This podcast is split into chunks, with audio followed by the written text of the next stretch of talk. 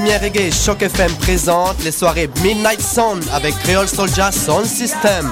La chose va se passer à tous les troisièmes samedis du mois au bar L'Alizé, 900 Ontario Est à deux pas du métro Berry-UQAM. Et le grand lancement aura lieu le samedi 17 mars.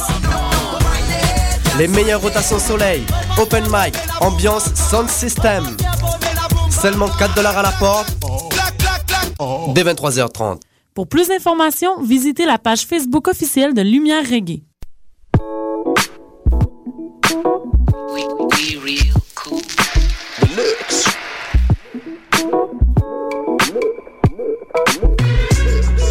Écoutez Choc FM, l'alternative urbaine.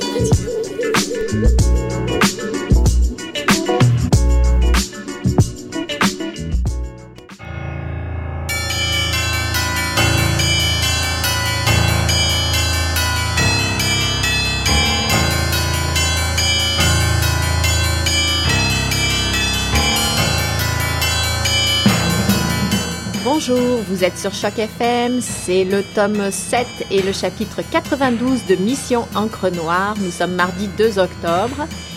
Eric et Hélène avec vous. Salut Salut.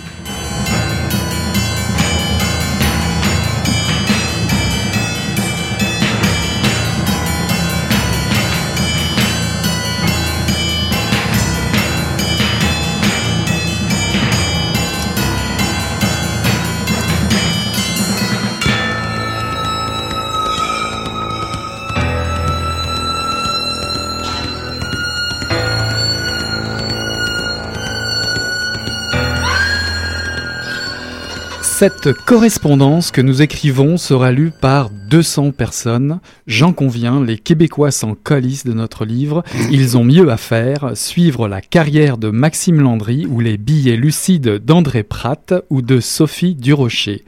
Toutefois, cet exercice de brasse camarade que nous avons entrepris, cet échange en mode dry wash, souligne notre écœurement mutuel et notre désir fervent d'en témoigner.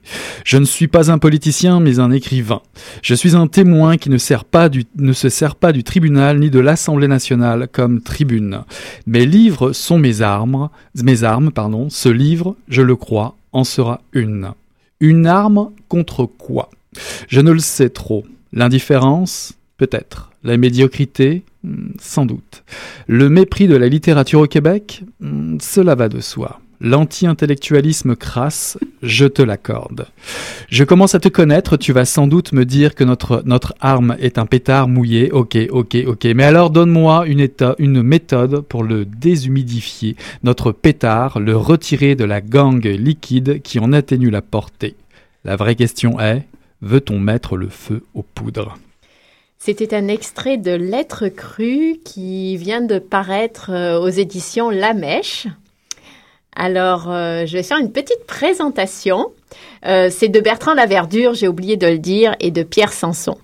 Alors, euh, Lettre crue euh, est sous-titré Théâtre épistolaire de la littérature à l'époque des médias sociaux.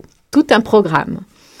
La correspondance littéraire est un sport de contact et annonce la quatrième de couverture. On pourrait dire aussi que c'est un sport de combat. Alors, quelles sont les forces en présence? D'un côté, Pierre Sanson, au Japon, romancier ayant signé Arabesque, Catastrophe, Il était une fois une ville, Un garçon de compagnie, Le Messie de Bélem et apparaître Les Maisons de, des Pluies. Il a aussi signé l'essai Alibi et ses œuvres sont parues chez les Herbes Rouges et les Méacs. De l'autre côté de la correspondance, au Québec, Bertrand Laverdure, auteur de sept recueils de poésie, vous m'excuserez, mais je vais pas tous les citer. Auteur publié dans plusieurs collectifs aussi et signataire des romans suivants. Là, je vais les citer. Gomme de Xantane chez Triptyque, Lectodome au Cartanier, J'invente la piscine, un roman jeunesse à la courte échelle. Bureau universel des, des copyrights à la peuplade et 100% ergonomique avec Ariane Barth chez Maelstrom. À noter, nous avons présenté donc euh, ces deux dernières œuvres, euh, 100% ergonomique et Bureau universel des copyrights, et on a déjà reçu euh, Bertrand Laverdure euh, l'an dernier à Mission Encre Noire. Donc, entre ces deux combattants à la plume, virtuelle, si j'ose dire, une maison d'édition, évidemment, La Mèche, donc, et une, éditrice que je trouve assez intrépide, Geneviève Thibault. Donc, euh, Geneviève et Bertrand sont avec nous ce soir et nous en sommes ravis. Euh, bonsoir tous les deux. Bonsoir. Bonsoir. Bonsoir, on est ravis de vous recevoir. Puis ça commence déjà par des rires. Comme quoi, ça, ça- est-ce que ça introduit une bonne émission? En tout cas, on, vous, on nous le souhaite, on vous le souhaite. Ben, Je bonjour. crois que c'est ton extrait, c'est le choix de Oui, l'extrait c'est le choix a de l'extrait, effectivement. Bah, figure-toi que Bertrand, on a vraiment hésité. Mais on s'est dit, allez, Ouais. on se lance. C'est tout à fait, c'est tout à fait ça. En tout cas, bonjour Geneviève Thibault, on est vraiment ravis de vous recevoir tous les deux. Et j'ai envie de m'adresser à vous tout d'abord, à- en tant qu'éditrice à la mèche. Euh, ce livre de correspondance entre ces deux auteurs est le premier de la collection L'Ouvroir. Qu'est-ce que cette collection et pourquoi faire? Euh, c'est une collection qui s'est imposée à moi et dont je rêvais depuis plusieurs années avant même de partir, euh, avant même de lancer le projet de la maison euh, La Mèche. J'étais, j'ai été journaliste pendant très très longtemps. J'ai fait des centaines et des centaines d'entrevues avec des écrivains et des artistes et j'étais, je suis absolument fascinée comme à titre de non-écrivaine par les coulisses de la création, par euh, la place de l'écrivain dans la cité, par les mécanismes de l'écrire. Je trouve de plus, euh, je trouve de plus qu'on était, il y, avait toutes sortes d'inspirations évidemment à ça. Je pense à Traits et portraits au Mercure de France de Colette Laloux, qui est une très belle collection où les formes sont libres, où ce sont des autoportraits d'artistes qui peuvent être faits de différentes manières. Par exemple, euh, Le Clézot parle de son père, euh, euh, Catherine Cusset va parler de ses, son goût pour le vélo à travers différentes villes importantes de sa vie pour euh, exprimer euh, sa manière d'écrire et tout. Il y avait aussi un peu Poète en liberté euh, de, de Segers qui m'avait inspiré comme modèle. Évidemment, écrire chez VLB. Segers pour l'aspect communard et non pas communautaire, c'est-à-dire de camaraderie entre, entre confrères ou collègues euh, qui partagent une, une même vision, qui sont, euh, qui sont assez, assez collégiales, c'est-à-dire des monographies qui sont faites par euh, des d'artistes à artistes. Et je voulais aussi que cette, je voulais redonner ces, ces lettres de noblesse au comment et au, au pourquoi écrire, que je, qui était complètement désaffecté pour moi, selon moi, depuis une dizaine d'années dans le, paysage littéraire québécois. Non seulement qui était désaffecté, mais on avait même, à- on, on tendait même à une disparition. euh, non pas de la subjectivité, mais de la fonction de l'auteur, en plus de celle de l'écrivain dans la société, de sa place dans la, cité, euh, la fonction de l'auteur, c'est-à-dire qu'est-ce qu'un auteur? Euh, Claude Ollier disait, euh, Claude Ollier disait, euh, bon, euh, je n'ai rien à dire, mais j'ai à faire. Qu'est-ce que c'est que le faire d'un écrivain? Pierre dit, Pierre Sanson dans les correspondances, euh, je n'ai rien à dire, mais je sais comment le dire. Donc, tous ces mécanismes-là m'intéressaient énormément. Puis évidemment, les formes sont libres. J'ai approché Bertrand Laverdure. Je voulais que ce soit lui qui intronise de manière absolument flamboyante la collection. Et euh, Bertrand, qui connaît son milieu littéraire québécois, qui est un lecteur boulimique, encyclopédique, me dit je veux être en correspondance et je vais être en correspondance avec euh, un pamphlétaire, ça va de soi. Et on va parler de la condition euh, des écrivains au Québec et de toutes ces institutions et aussi de notre façon d'écrire. C'est comme ça que c'est parti. Donc, Et il n'a je- pas choisi euh, l'écrivain, qui a choisi, qui, enfin le, le correspondant, qui a choisi le correspondant. Le, le correspondant, c'est Bertrand qui l'a choisi. C'est lui qui est allé chercher, mais c'est vraiment la carte. la carte de visite est une carte blanche. Alors, euh, le, le seul euh, souhait qui est dédié, c'était celui d'aller chercher, euh, d'aller chercher Bertrand. Puis après ça, bien évidemment, on a eu la plus belle des surprises. Là, on en subit encore les contre-coups. On va en parler des contre-coups. Alors justement, Be- Bertrand, euh, un ouvroir est un atelier réservé aux, aux travaux en commun, et il est admis euh, d'ailleurs euh, que, cette expression s'applique comme communauté religieuse. Est-ce que ça évoque quelque chose pour toi, ça? Est-ce que, par, exemple, disons, est-ce que tu te considères comme un artisan? Un artisan, oui, je crois que je suis un, artisan, comme on pouvait dire que la personne qui forgeait des armes euh, à l'époque de, la Rome antique euh, était un artisan. euh, hum, oui, dans, dans le sens où, euh, effectivement, on fonctionne comme écrivain aujourd'hui en dehors de la société de consommation, mais vraiment en dehors, euh, dans le caniveau ou sur le trottoir. Et puis on regarde, euh, on est des témoins. On est rendu des témoins, mais des témoins. Euh, puis les, les autos s'arrêtent pas. Le, fil du temps et, la rapidité s'arrêtent pas nécessairement pour euh, se pencher sur le cas des, artistes de la parole, des artistes de l'écrit. Et puis, euh, en, ce sens-là, effectivement, oui, je, revendique mon statut d'artisan. D'autant plus si je fais lien aussi avec ce que vous venez de dire au sujet de l'ouvroir et, de l'espèce de communauté religieuse. Je parle aussi de mon état un petit peu communautaire, communautarien, je sais pas, pense, ce que je vivais avec euh, ma copine d'alors euh, euh, à Saint-Ligory, dans un, espace naturel très calme. Et je, je, sentais que j'allais me ressourcer là-bas et vivre une espèce de, de vie à la Robinson Crusoe, mais à une heure de Montréal. Une retraite? Ah, parce qu'il y a la, question de la communauté religieuse. Oui, ben c'est ça, une espèce de retraite, mais non pas euh, contraignante, une retraite, euh, disons, euh, jouissive. Disons. Ben alors, est-ce que être un écrivain, est-ce que c'est un métier? Je sais pas, j'ai toujours voulu croire que c'était un métier. Puis à l'époque, je faisais rire de moi quand je, je parlais à mes amis au, bac en littérature à l'UQAM, d'ailleurs ici. nous sommes à, mon alma mater. Mm. Alors, euh, oui, je, je, je, disais à mes amis, oui, je, moi, ce qui m'intéresse dans la vie, la seule chose qui m'intéresse, c'est écrire des livres, les faire publier, euh, puis éventuellement, pas nécessairement vivre de ça, mais essayer de vivre le plus longtemps sans avoir à faire autre chose. Et puis j'avais lancé le mot carrière à un de mes amis qui est très, très debordien à l'époque, qui m'avait fustigé et qui avait comme conclu notre amitié ensuite. à partir de ça. Et puis euh, c'était terminé. Alors j'avais j'avais j'avais poussé le mot carrière. Bien entendu, euh, après y avoir réfléchi quelques années plus tard, un petit peu moins naïf, euh, je me suis rendu compte que le mot euh, ne s'applique vraiment pas à ce qu'un écrivain peut vivre ici au Québec. Je dirais c'est plutôt comme Barcelone le disait dans le premier livre de la la collection... Euh, VLB. Les VLB, les mhm. écrire justement. Il disait qu'un écrivain québécois en général euh, sa vie avec euh, en moyenne 15 000 dollars par année, si ça ne fait que ça. Alors, euh, c'est vraiment euh, de la survie et une espèce de foi en quelque chose auquel plus personne ne croit vraiment ou, ou, ça, c'est devenu une espèce de... La littérature est devenue une espèce de d'effet de mode pour certains livres. Là, je, je vois bien que peut-être le note a subi ce, ce sort, mais je veux dire, la littérature est devenue un effet de mode, comme toute autre forme d'art et euh, de produits artistiques. Et euh, il faut vivre avec cet état de fait, disons. D'ailleurs, dans le livre, tu soulignes que 66% des artistes au Québec euh, se doivent de trouver une, une seconde job pour créer et survivre. Oui. Effectivement, c'est des statistiques qui existent, qui sont euh, que vous pouvez consulter. C'est l'Observatoire euh, du ministère de l'Éducation. Je ne me rappelle plus exactement. Seulement 66, Bertrand, je suis étonné. Je pensais que c'était plus que ça. Mais tous les artistes confondus, hein, visiblement. oui, mais c'est selon les statistiques que je suis allé glaner, puis je, diffuse dans Lettres crues. C'est environ 66 des artistes qui ne déclarent pas euh, comme revenu principal le revenu d'écriture. Ah, d'accord. Oui. Moi, je voulais savoir euh, qu'est-ce qui t'a donné envie de mettre euh, ces, tes textes en commun à côté de ceux de et de répondre à Pierre Sanson. Euh, vos, vos univers sont-ils éloignés? Qu'est-ce qui vous rapproche? Qu'est-ce qui vous sépare avec Pierre Sanson et pourquoi lui? Ben, je peux quand même raconter l'histoire sans nommer la personne que j'avais approchée en premier, mais j'avais d'abord approché une autre personne que je ne nommais pas ici.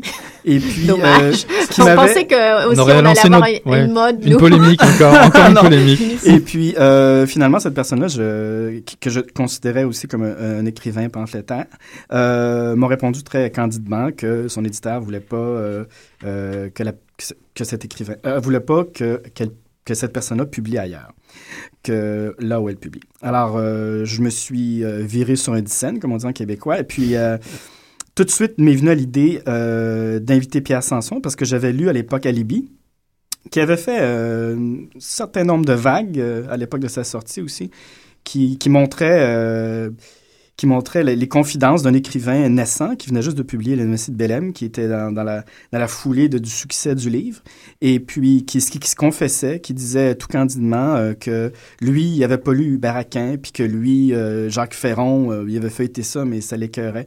Alors donc, cette, franchise-là intellectuelle, cette honnêteté-là intellectuelle dont on parle dans le livre, entre autres, je l'avais retrouvé cette, cette personne-là Et en plus, j'avais aimé son premier livre, Le Messie de Bélem.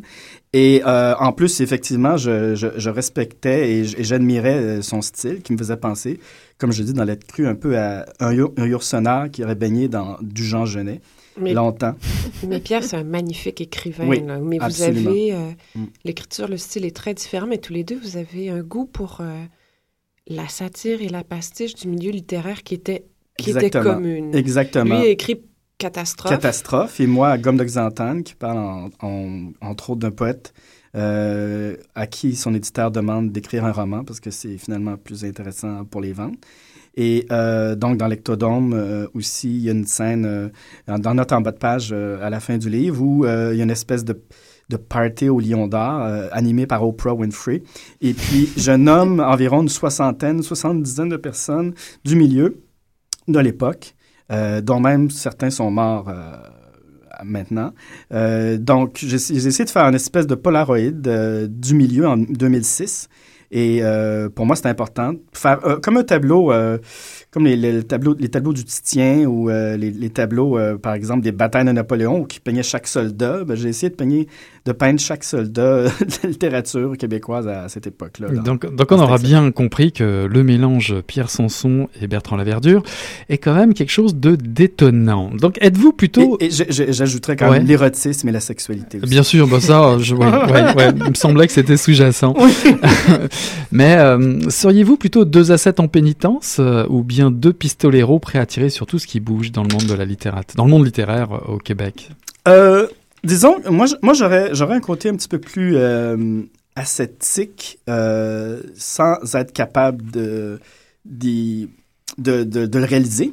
Tandis que euh, Pierre, lui, serait vraiment comme une espèce euh, de Lucky Luke euh, de la justice culturelle, mais qui parfois, effectivement, tirait un petit peu dans le tas sans trop savoir où il vise, mais disons par une espèce de jouissance du tir. non, non, moi je crois qu'il sait toujours où il oui, vise. Les avis divergent. Mais des fois, il tire plus vite que son ombre, voilà. comme, comme Lucky Luke. Le, milieu de la littérature donc reste assez conservateur, euh, tout comme la critique d'ailleurs euh, littéraire. Et puis euh, vous balancez pas mal de noms au passage dans, dans ce livre. À quoi est-ce que vous vous attendiez en termes de réaction?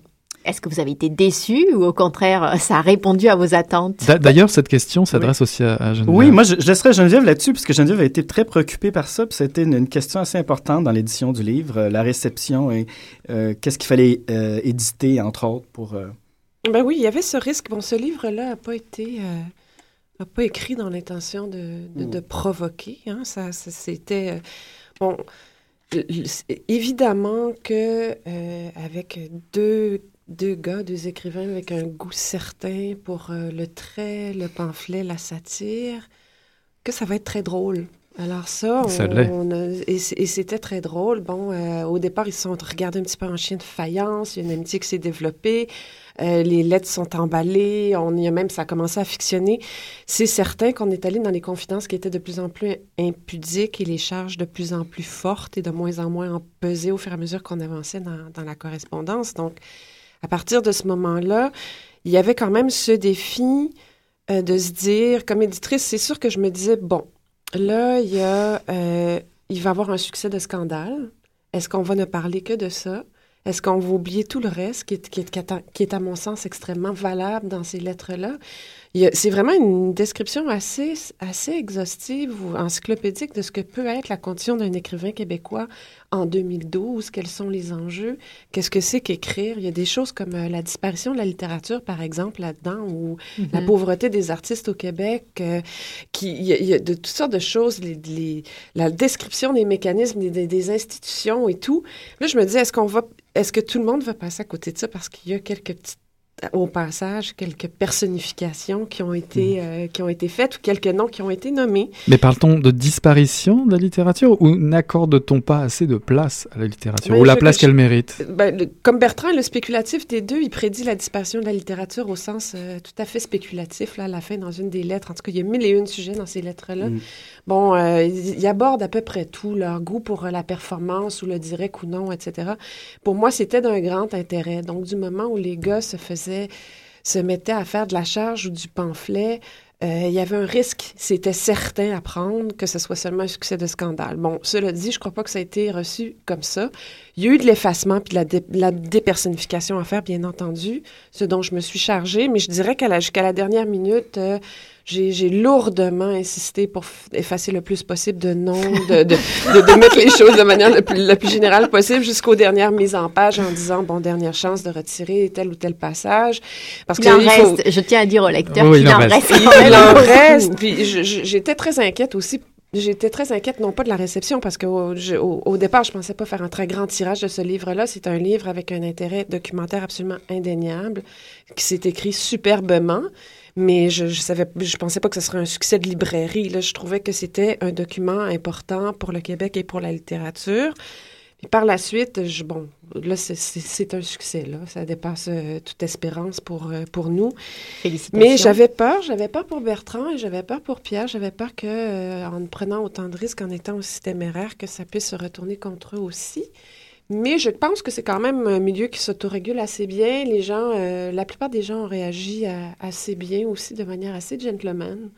Euh, j'ai trouvé ça le fun parce que de, de, de fait, on est dans une littérature extrêmement euh, complaisante, consensuelle euh, la, la, la Mhm. plupart du temps. Puis là, ce livre-là a un succès, puis il n'est ni complaisant ni consensuel. Ce n'est pas de la c'est- fiction c'est- du c'est début à la C'est fin. agréable euh, de, de voir que des livres comme ça peuvent, on peut en parler au Québec, puis que Ouais. ça peut comme même déchaîner quelques petites passions.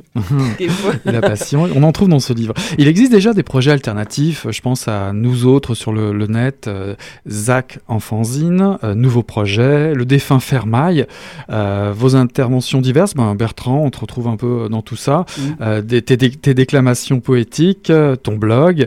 Est-ce que tout ça, est-ce que ce sont des, J'aime pas le mot déclamation. Je- Ah. Je, préfère lecture de poésie en public. tes, lect- tes- tes lectures de, On tes parlera de poésie en public alors, je te le conseille. Ça fait trop couventine, ça.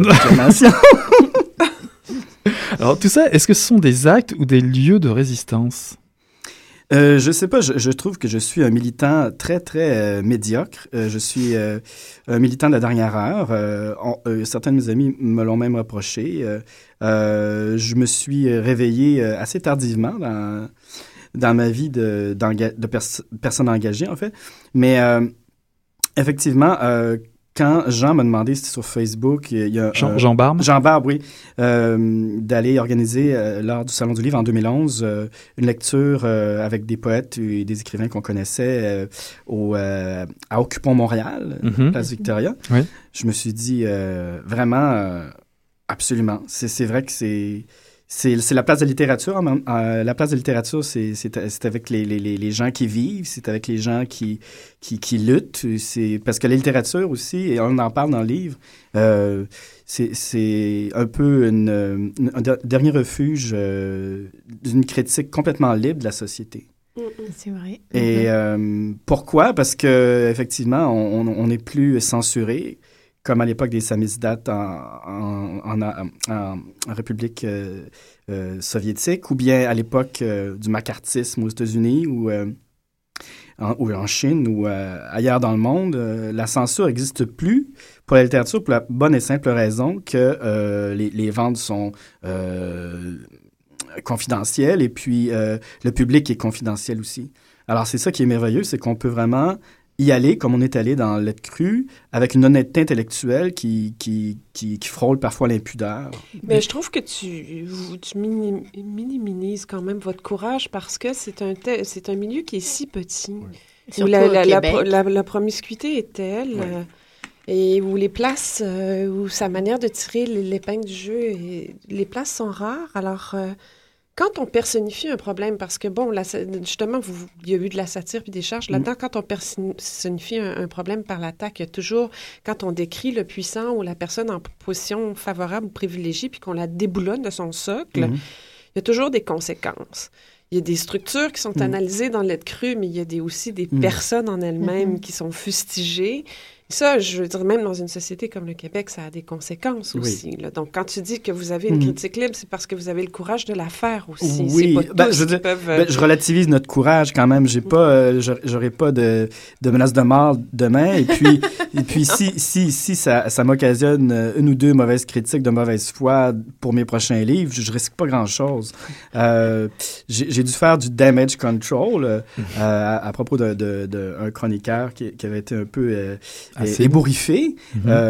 En, en défendant un peu Pierre, que je trouve qu'il est un merveilleux écrivain. Puis il faut passer au, au- au- par-dessus par-dessus les, les, les petites tapoches et puis les petites taquineries. C'est vraiment des taquineries un petit peu qui relèvent un peu euh, du jeu de la vérité, où des fois, on, en- grâce à l'humour, on, on dit des choses qu'on pense, parce que sans l'humour, on n'arriverait pas à dire tout ce qu'on pense. Oui, d'ailleurs, il y a les titres, les titres des, des Oui. différents, des différentes lettres, Et- et- euh, qui, qui rappellent aussi qu'il y a des, qui ont des références multiples, hein, des références populaires, Spider-Man, Laurel et Mais on y trouve aussi euh, d'autres qui pourraient faire des poèmes. J'en cite un, euh, celui de la dernière lettre de Pierre Sanson, Les adieux du crocodile pleureur sur la rive du fleuve Tari, mais qui fait la danse de la pluie avec sa queue.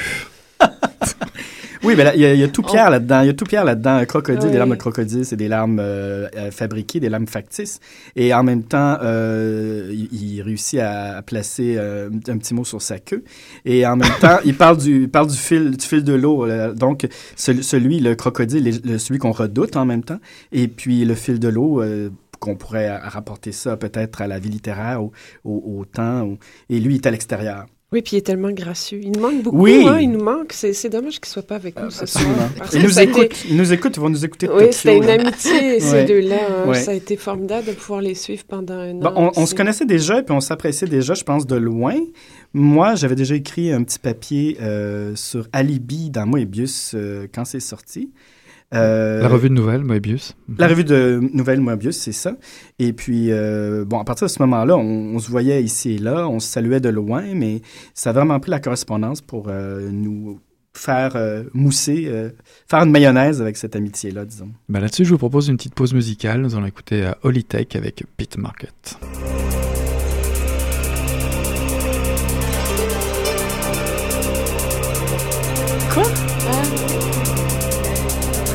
Mais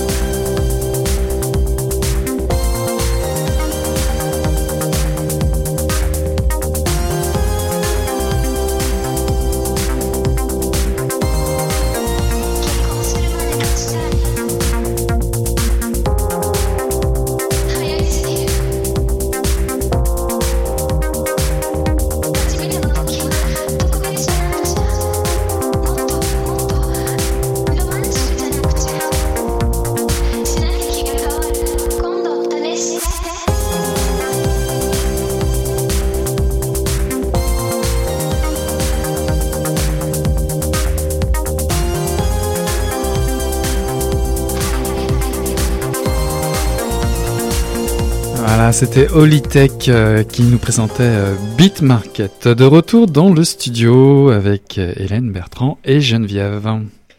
Et alors moi, je voulais euh, demander à, à Bertrand, euh, finalement, parce que quand on vous lit, on voit que vous êtes exigeants euh, l'un et l'autre, Pierre et toi, et sans de grande complaisance. Euh, vous vous balancez à la fois des flatteries, mais aussi quelques vacheries à la figure, l'air de rien, mais sans Mhm. prendre de gants.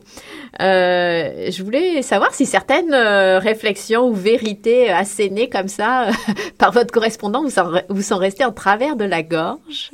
Et comment on sort d'un tel duel? Est-ce qu'on en ressort plus souple comme un exercice de yoga collectif à deux ou... Ben, je, je me suis moi-même euh, proposé de me, de me m'auto-pétrir en allant chercher quelqu'un comme Pierre Sanson. Donc, je savais que j'allais dans une espèce de pétrin. Euh, mais un pétrin, pétrin pour faire de la nourriture, là, pas pour Mhm. mourir ou pour se torturer. Et c'est c'est ça que je désirais. Il y a une partie de moi qui était volontairement, légèrement masochiste, parce que je savais que j'aurais pu écrire un essai, puis j'aurais pu euh, peut-être tourner en rond dans mes propres lubies. Mais je savais que euh, la dynamique de la correspondance, la dynamique du dialogue avec quelqu'un que je respectais à la base, et puis lui me respectait aussi, je savais que ça pouvait pas finir, euh, ça, pouvait, ça pouvait juste créer une espèce de, de des, des, des dérives, mais des bonnes dérives, et puis ça pouvait aussi euh, m'imposer de définir mes positions, de bien définir mes positions. Mm, mm. Et On puis c'est ça que j'ai essayé de faire. Mm. Ça, c'est, ultra intéressant, Mm. hein, cette question-là, parce que, euh, si je puis me permettre, Mhm. c'est, dans le rapport à l'écriture que tout ça a été rendu possible aussi. Bon, ce sont deux braves, ce sont quand même deux cœurs vaillants qui sont capables de concéder à l'adversaire le choix des armes, euh, d'abdiquer, de, de retraiter. Tous les deux étaient dans, dans une, avaient une grande capacité de le faire, mais c'est aussi je crois que, bon, outre le fait que Pierre est absolument exquis, même si c'est comme un frondeur, puis que puis, puis Bertrand a un côté Assez plus spé- noir aussi. Ouais. Bertrand a un côté plus spécul- intérieur, qui est euh, plus spéculatif, mais tu peux revenir dans le détour. Mais Pierre tout est euh, éminemment drôle. euh, dans, la- dans la courriel, euh, pendant, parce qu'on s'échangeait ces lettres-là euh, par, euh, bon, euh, euh, Word. C'était des, des fichiers Word qu'on s'envoyait. Mais euh, durant, durant tout le processus, on, s'en- on s'est envoyé beaucoup de courriels. On a échangé beaucoup sur Facebook aussi. Et puis, euh, sa sagacité, son espèce d'invention continue de la formule drôle, ses jeux de mots sans arrêt, euh, c'est dommage parce qu'il devrait avoir un, un side B à certains livres, comme il y a des side B à des disques. Puis s'il y avait un side B euh, avec les jokes de Pierre, euh, c'est certain que les Là, gens... ce serait plus un succès de librairie, ça serait... Ben, ça ah, serait- oui, non, non, les mais ça- courriels, les, gens verraient, les, les gens verraient qu'il y a une contrepartie à cette, à cette, euh, cette, cette, cette propension à piquer les. les- Mais il y a, il y a une coul- il y a, il y a les coulisses aussi. Vous étiez dans, ils, Ouais. ils étaient dans la représentation. Ce sont Ouais. deux personnes éminemment capables d'être dans leur fonction d'auteur, justement, c'est-à-dire Mhm. de se mettre en scène et de se représenter, Mhm. d'être dans un théâtre qui change et représente. Alors, ils sont, ils sont là, euh, ils ont leur rôle et puis ils les jouent, puis des fois, ils en sortent. Alors, mais c'est tout l'intérêt de la correspondance. Oui, mais- Quand je me suis fait dire hier, euh, par exemple, Mhm. euh, me suis fait dire hier, par exemple, euh, par euh, un éditeur qu'il détestait la littérature du réel. Par- pour moi, euh, la, la, la littérature du réel, c'est... Je comprends même pas ce que ça veut dire. Il y a eu des Mhm. chroniques, il y a eu des correspondances, il y a eu des, des, des satires ou des pamphlets depuis, depuis les débuts de la littérature. Puis on disait pas, c'est la littérature du Mhm. réel il y a une, ça, ça fictionne, ça devient romanesque, ça romance, etc. Donc, il, il est certain qu'il y a une posture dans une correspondance. Puis il y a aussi les cœurs braves, parce que Mm. je, je crois pas que... Je, je, je crois pas que des gens... Il y avait quand même une maturité d'écriture chez, chez ces deux-là, un accomplissement, un achèvement dans l'œuvre qui permettait à ces deux-là, très précisément, et surtout avec ce qu'ils voulaient dire, c'est-à-dire que ce sont des figures qui ont tous les deux une très autre idée de ce que c'est que, que d'être un écrivain, de ce que c'est que la littérature. Ça, tout ça mis ensemble Mhm. a permis que le, que le, que le miracle advienne, là, même si j'aime pas trop ça, moi, les mots euh, ecclésiastiques, miracle, Et moi, Non, j'aimerais, mais oui. vous ramener sur l'écriture parce que euh, Bertrand, tu dis euh, ce qui m'intéresse dans l'exercice de la correspondance, c'est la vitesse. Et puis tu, euh, tu ajoutes euh, De Kooning et Pollock en référence. Alors, l'écriture serait-elle un, un jet euh, discontinu, euh, jaillissant d'un esprit qui improvise euh, à tout le temps? Tu vois, je t'ai bien lu. Hein, quand même. Oui. Mais je, je ris, je ris en me lisant quand tu as lu en intro ce que écrit parce que je trouve ça drôle en même temps, mais j'avais l'intention de faire rire Pierre. Alors je me fais auto-rire quand on me lit. Mais euh, euh, Bravo.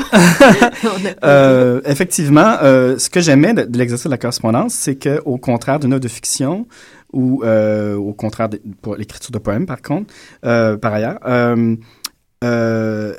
plus la réponse est rapide, je trouve, plus on, on a de chance de- d'aller piger dans notre euh, fond d'honnêteté intellectuelle ou notre instinct.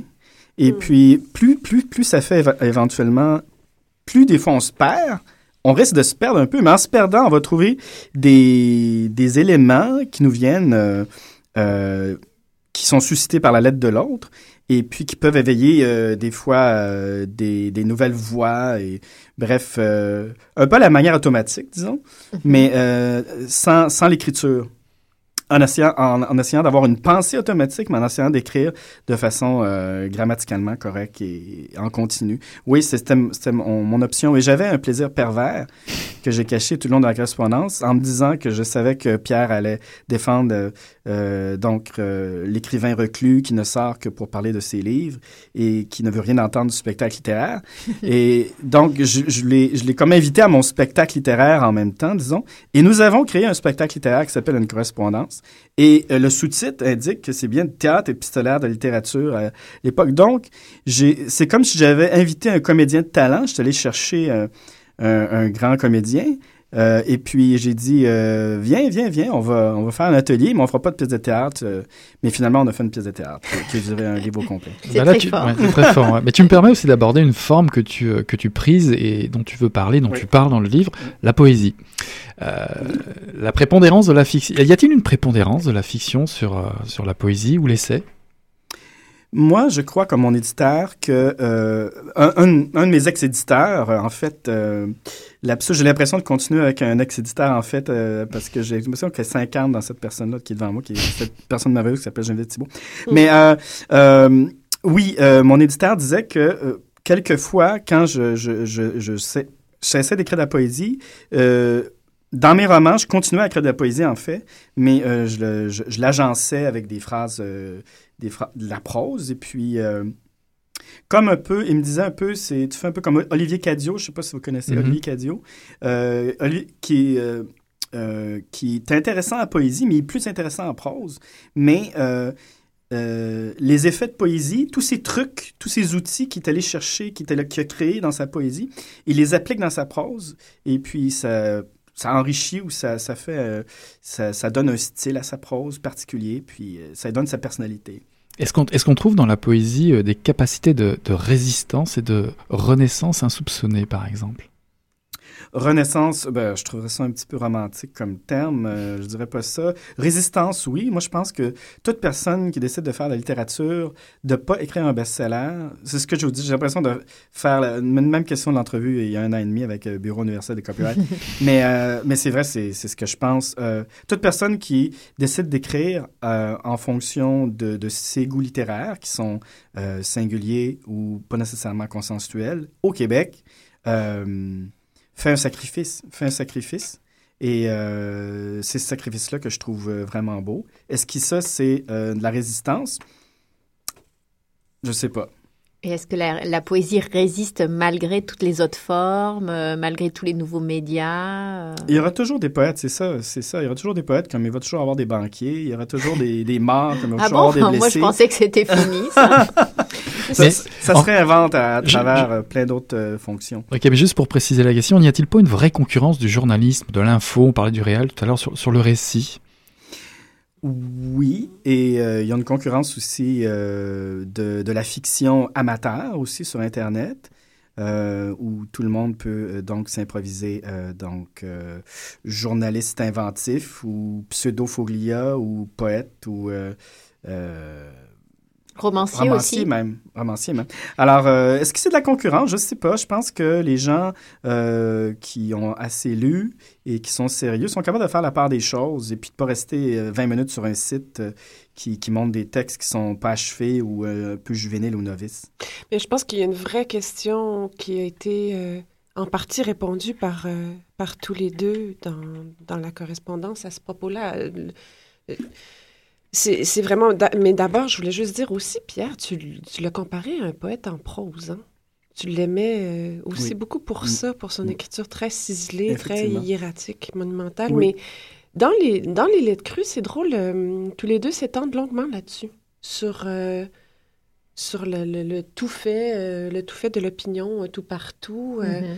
C'est que justement, quand on parlait de fonction d'auteur tout à l'heure, de la fonction de l'auteur dans, dans, nos, dans nos sociétés, c'est l'expression de la subjectivité de quelqu'un, la subjectivité en elle-même, et euh, l'opinion, c'est pas du tout la même chose. C'est ce qui fait la différence entre quelqu'un qui est capable de décrire des conditions objectives de s'en libérer, ce qui fait un écrivain, de un prosateur. je pense que dans, dans leur technique d'écriture, dans leur manière de, de, de l'approcher, de décrire une méthode de travail, de, des objectifs, euh, de ce que veut la littérature pour les deux, ça, c'est très, c'est très, très bien décrit. Mais ne devient pas... Je pense que presque tout le monde de nos jours peut euh, être plus ou mm-hmm. moins euh, auteur, mais mm-hmm. devenir un écrivain, c'est d'autres choses. C'est c'est aussi une croyance. Là. Faut pas, je suis un peu bourdieusienne là, en mhm. disant ça, mais il y, a une croyance, puis il y, y, a des techniques, il y a un travail euh, qui, qui, euh, qui, sont là. Puis la résistance, elle est là aussi. Mhm. C'est dans le la persévérance, euh, oui, bah creuser le sillon. l'imaginaire de l'écrivain lui-même ne, fait-il pas les frais aussi de cette, toute cette électronique, information rapide, virtuelle euh, Comment s'en détacher vraiment de tout ça? Ben, C'est intéressant parce que j'ai lu de, dans nouveau projet le, texte de, de, Jonathan Frenzen qui, qui mhm. s'insurge un peu euh, au sujet de la condition de l'écrivain. Euh, ça a été publié en 2005-2003, je pense.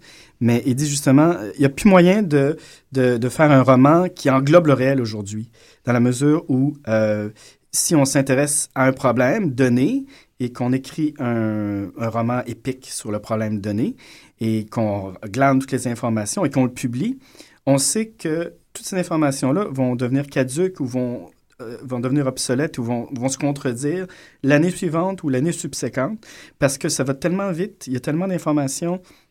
Euh, la science évolue tellement vite que euh, les, les, romans globaux qui installaient une société dans le creuset d'une 600 ou 700 pages, c'est plus vraiment possible. Une grande mimésis. Ouais, c'est ça. Donc ça veut dire quoi Qu'on part dans des directions, on fait des excursions plutôt que d'essayer de tout englober Je crois qu'il faut rester éminemment inventif tout en étant éminemment humble, c'est-à-dire euh, savoir que euh, tout a été inventé, ça je pense c'est clair, et puis euh, qu'on peut utiliser les, les, moyens qui nous sont impartis. Puis c'est pour ça que je m'intéresse au spectacle littéraire, parce que ça me permet de d'y aller un peu comme Apollinaire, puis ratisser large, puis essayer plein de voix. Apollinaire qui euh, été un des premiers à faire des, des lectures enregistrées sur des, des bandes magnétiques là, euh, dans les années 20, je sais pas trop quoi. Vous pouvez retrouver ça sur Web d'ailleurs en passant. Alors, euh, moi, je, je, me considère un petit peu plus comme euh, un artiste de l'écrit euh, qui euh, proche de la position d'Apollinaire vis-à-vis de la littérature, c'est-à-dire que c'est un art comme un autre. Euh, dans lequel euh, on peut prendre des compartiments puis s'inventer s'inventer un genre ou travailler des genres connexes en même temps. Et oui. Là, c'est d'ailleurs une différence entre Pierre Sanson et, et, toi, c'est-à-dire que lui, euh, il voit l'écriture euh, comme quelque chose de, qui devrait se suffire à lui-même euh, et, le reste, justement, participer à des tas de choses plus dispersées, plus, des, mm. plus polymorphes, on va dire. Ce serait plus jouer au bouffon, finalement. Alors, finalement, est-ce que la réflexion a évolué après avoir publié Lettres crues? Ben, en fait, Pierre a une position d'écrivain classique. Mm, mm. Alors, comme Maurice Sonnard, d'ailleurs, et comme un peu Genet, euh, donc, Genet qui était un bum, puis bon, qui, a fait ce que ce qu'il a fait, qui a écrit le Journal Le Voleur, mais qui s'est toujours mis dans une posture d'écrivain classique aussi. Puis je crois que euh, Pierre est vraiment dans cette posture-là. Tandis que moi, dans une Ses écrivains préférés sont Nabokov et euh, Calvino. Calvino aussi? Oui. Mhm. Bon. Mais Nabokov d'abord oui. et avant bon, Postmoderne, vous voyez. En on se rejoint aussi là-dessus. Calvino, c'est un de, un de mes écrivains préférés aussi. C'est-à-dire que Pierre a des ambitions de décrire de, décrire une société aussi là, sous-jacente à. Mm. Euh, oui, c'est plus un écrivain opératique, là, définitivement, des drames, des passions, là, au sens euh, opératique. Peut-être que, peut-être que dans Arabesque, euh, un roman qui est d'abord publié sur le net, entre autres, qui était réédité ensuite papier, qui, qui est vraiment... Le contraire. Ah, c'est le contraire? C'est le contraire. OK. Bon, OK. Une chance pour voilà. j'ai une éditrice pour me corriger parce que elle m'auto-édite. Alors, euh, Comme ça, on verra que c'est pas monté. Hein. Non. Non, non. Alors, euh, Direct. ben bref, en tout cas, c'est, c'est oui. Euh, le roman que j'ai pas lu, moi j'ai, j'ai lu euh, la plupart de ses autres romans, mais euh, eff- effectivement, de toute façon, Pierre, je, je l'ai- j'ai toujours aimé comme romancier parce que c'est un romancier effectivement qui euh, est passablement poète selon moi. Euh, et j'ai, trouvé ça drôle dans la correspondance qu'on s'est échangé des, des lettres au sujet de la poésie qu'il trouvait entre autres nébuleuses, hein, parce que en- ensuite, je lui, ai, mis sous le nez certains des passages de, de ses livres qui sont, qui sont nébuleux peut-être, mais moins nébuleux que poétiques, disons. Et puis j'ai essayé de justifier ça en disant que la nébulosité est jamais trop loin de la philosophie, elle jamais trop loin non plus de l'essai, puis elle est jamais trop loin de l'instinct ou de l'automatisme qui vient des fois quand on essaie des choses. Puis on, pense que ça marche, et ça marche effectivement, et ça devient des, petites phrases euh, qu'on peut soutirer à un texte puis euh, thésauriser. Alors justement, soutirer des, des phrases d'un texte, c'est un peu ce que peut faire un journaliste euh, littéraire ou un critique. Alors vous, vous réclamez tous les deux un journalisme littéraire plus curieux et exigeant euh, de la qualité à la radio, à la télé, dans, les journaux. La situation actuelle découle-t-elle d'une simple paresse intellectuelle ou bien d'un réel mépris pour la chose écrite, euh, à votre avis? Ben, À votre avis, tous les deux. Ouais, euh, je, je, je, je, je, je vais dire quelque chose, mais j'aimerais entendre Geneviève là-dessus aussi. Moi je, moi, je pense que ça vient plutôt d'une espèce de paresse intellectuelle. Euh, euh, D'ailleurs, j'ai- tellement aimé l'expérience euh, sans faire de flagornerie. Là, je, vous trouve très bon tous les deux ici à Mission Encre Noire. Ah bah. J'en ai parlé à plusieurs personnes depuis Merci. un an. Puis pourquoi ça m'a épaté? Ça devrait pas m'épater. Ça devrait être comme ça que ça se passe tout le temps, en fait. Mais on n'a pas... On- je pense pas qu'on a au Québec une espèce de tradition de la qualité en émission littéraire. Je pense qu'on a plus une tradition de la discussion autour d'un livre, d'une madame qui dit quelque chose, d'un monsieur qui dit quelque chose. Ils n'ont pas les idées, ils ont pas des idées semblables, fait font un petit débat sur euh, moi j'aime ça, moi j'aime pas ça. Ou bien on a la culture du on va raconter le livre, on va dire si c'est pas pire ou moyen ou bon. Mais on n'a pas cette culture d'approfondissement euh, des textes. Et on, je sais pas, on a peur, on a vraiment peur de froisser l'auditoire, de, de, de, de froisser les gens. On les, on les, on les sous-estime. De les ennuyer aussi. Hein? Parfois de les ennuyer aussi. Oui, aussi les ennuyer, d'avoir une heure, par exemple, Oui. tout simplement, de prendre le temps. Oui, les exigences de, de, de toujours faire venir une vedette pour parler d'un livre, par exemple, comme si c'était une- comme si c'était une- un automatisme ou une espèce de nécessité. Là. Alors, euh, je crois qu'on aborde assez, assez bien ça dans le livre, entre autres. Est-ce que tu irais dans ce sens, Geneviève? Ah, ben, je...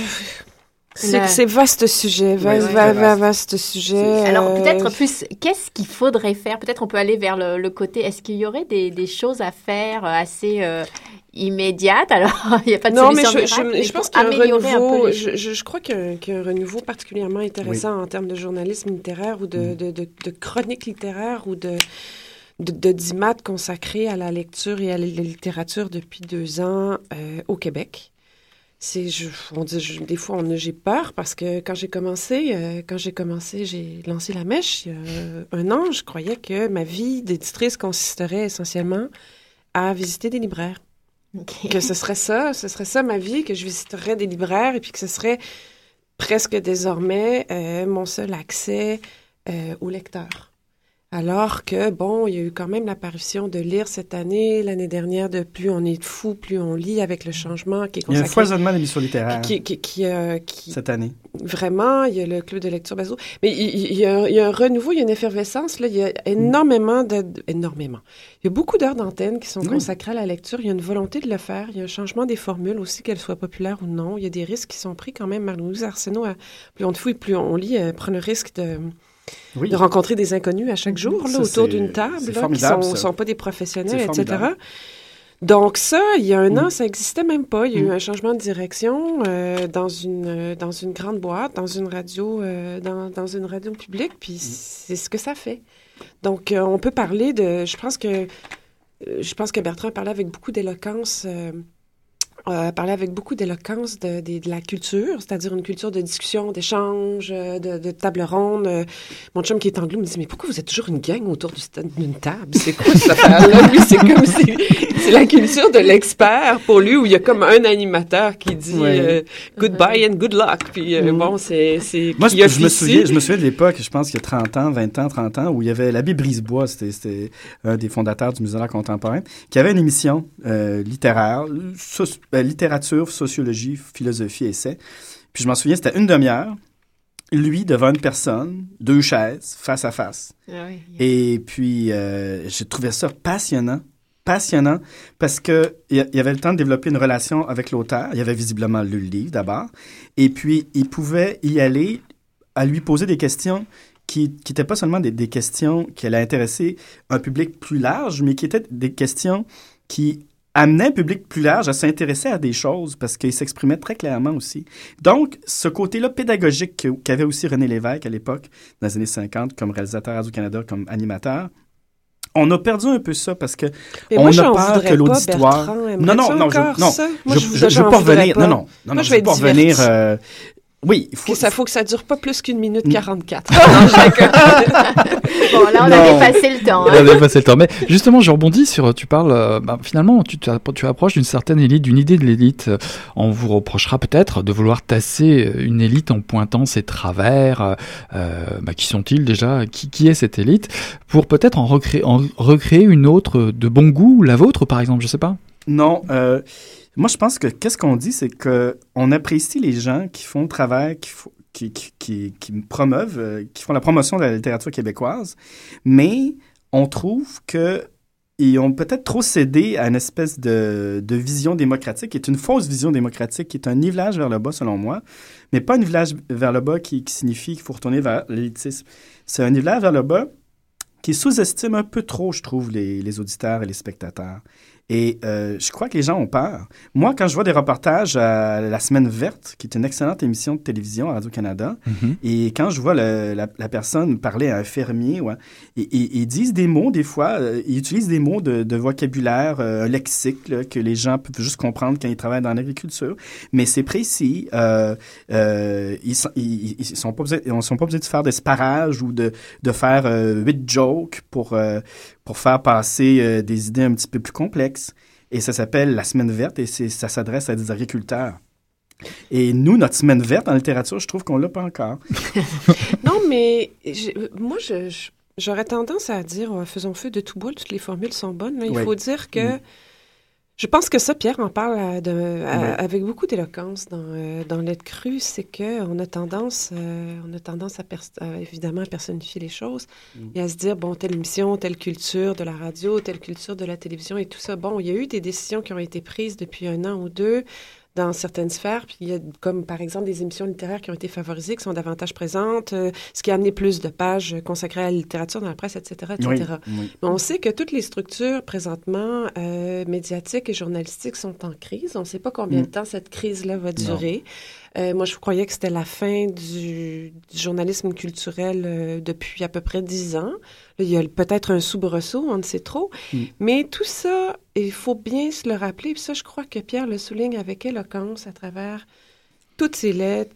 Tout est, une, tout est politique. Oui. Tout est politique avec un grand P. Mm. C'est-à-dire nos décisions comme nation, comme peuple, nos... euh, ça, je, pense qu'il le, il le dit bien, il le fait bien. C'est le fruit de tous nos choix qui doivent être conscients à chacun, à, à chacun de nos, nos jours ou à chacune de nos lettres. Dans le cas de Bertrand et de Pierre, c'est pas seulement, euh, pas seulement une question de valeur. Mhm. C'est une question de pouvoir puis d'argent. Justement, moi, je oui. voulais euh, venir je- euh, à vous poser une question à tous les deux. Y a-t-il une identité littéraire québécoise?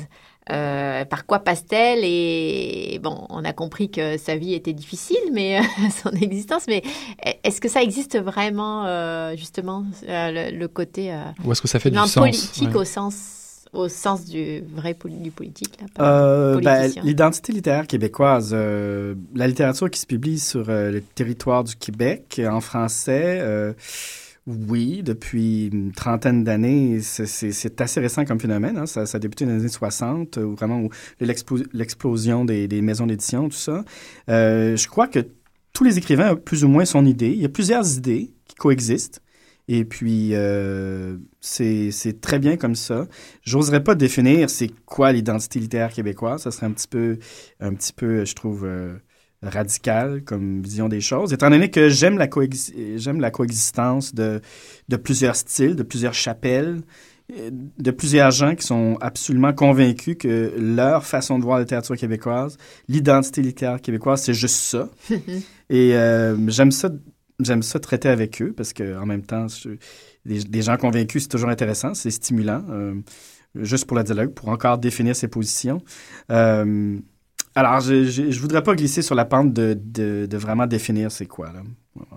Pourtant, tu es un grand amateur, un grand connaisseur de littérature québécoise. Toi, tu as toujours été son défenseur. Euh. Oui, ben, en général, oui, effectivement. Mais je n'oserais pas la définir. Je ne saurais pas, je pas par quel bout la prendre pour la définir puis euh, caractériser son identité. premièrement, c'est les littératures québécoises, c'est les oralités. C'est ça. Euh, c'est ça. Ce serait, serait, plus juste mm-hmm. peut-être de se demander quand, dans quel période, de période en même temps, dans quelle en même cohorte, euh, voyez-vous, j'ai dit tout ce qui se publie en français sur les territoires du Québec, mais c'est pas vrai. J'ai eu des discussions avec euh, un ami justement la semaine dernière qui me disait, pour moi, un des grands écrivains québécois, c'est euh, une, une, écrivaine anglophone de Montréal qui a été traduite chez 10-18. Et puis j'ai dit oui, absolument. C'est une écrivaine québécoise aussi qui publie en anglais, mais qui passe par le système français pour nous revenir ici en, en français. Elle s'appelle une Tremblay mais c'est une anglophone. Alors, euh... Mm. Donc, euh, des littératures pour un peuple qui lui-même est multilingue. C'est Mais il est quand même parvenu à maturité. Là, on est rendu à son moment hyper moderne. Là, si on veut mettre des, des, des, des, des catégories assez doctes là-dessus, euh, on n'est plus dans les littératures de, de, du territoire, de l'identité, etc. Il y a une explosion avec... Euh, on est dans son... On n'est plus dans son moment postmoderne. Là, il y a moi, je pourrais le dire, là, sans avoir euh, peur de me faire lyncher comme, euh, comme Bertrand. Je trouve qu'il y a un retour à. Il y a un retour à l'histoire, il y a un retour à la euh, aux, aux, situations de territoire, aux imaginaires, aux imaginaires de, territoire, d'oralité. Mm ce qui brasse en ce moment, parce que là, c'est extrêmement chargé d'adrénaline, puis excitant d'être un éditeur ou une éditrice présentement, ça brasse beaucoup. Il y a plein de jeunes avec l'avènement de, de, la nouvelle cohorte qui a 20-30 ans. De nouveaux projets, le prix unique du livre, par exemple? Oui. Oui, c'est vraiment... Euh, c'est un retour complètement décomplexé euh, à un terroir qui devient presque anti-terroir, c'est-à-dire qu'il y a une, une désinhibition, une, une un retour à ce qui constitue le fond de la littérature québécoise, alors qu'on était dans une forme d'exotisme, je dirais presque, de mm-hmm. classicisme ou de tendance à vouloir très internationaux ou très mondiaux mm-hmm. depuis 10 ou 15 ans. Puis là, c'est c'est nouveau tout ça. Puis bon, on parle de l'école Chinsa, l'école du, du pick-up, etc., etc. Mm. Ça, je trouve ça vraiment plaisant. Euh, quand on pense qu'avec Monique Larue, euh, avec le navigateur et l'arpenteur, il y a tu dix ans, on se disait, existe-t-il une littérature nationale qui ne soit pas une littérature de souche? Là? Mm. Euh, on a par on a parcouru, il y a des accélérations aussi historiques qui se produisent dans une société. Celle-là est là. Puis là, on est un peu euh, dans une période face, je dirais vraiment chouette. En tout cas, euh, on a eu le plaisir à vous recevoir pour Lettres crues, paru aux éditions euh, La Mèche, un ouvrage écrit par, bah, en fait, un échange de correspondance entre Bertrand Laverdure et Pierre Sanson. C'était la présentation de ce soir. avec dans nos studios, avec dans nos studios, exactement, l'éditrice et Bertrand Laverdure avec nous. je termine juste en vous citant un des derniers textes de la quatrième de couverture. En somme, il s'agit s'agit de ce livre d'un spectacle où l'enjeu serait moins l'audimat que la défense de la culture et l'expression d'un amour fou de la littérature. Merci beaucoup à vous deux. On vous souhaite bon vent à la mèche et au plaisir de vous revoir. À la semaine prochaine. Salut Hélène. Salut Eric.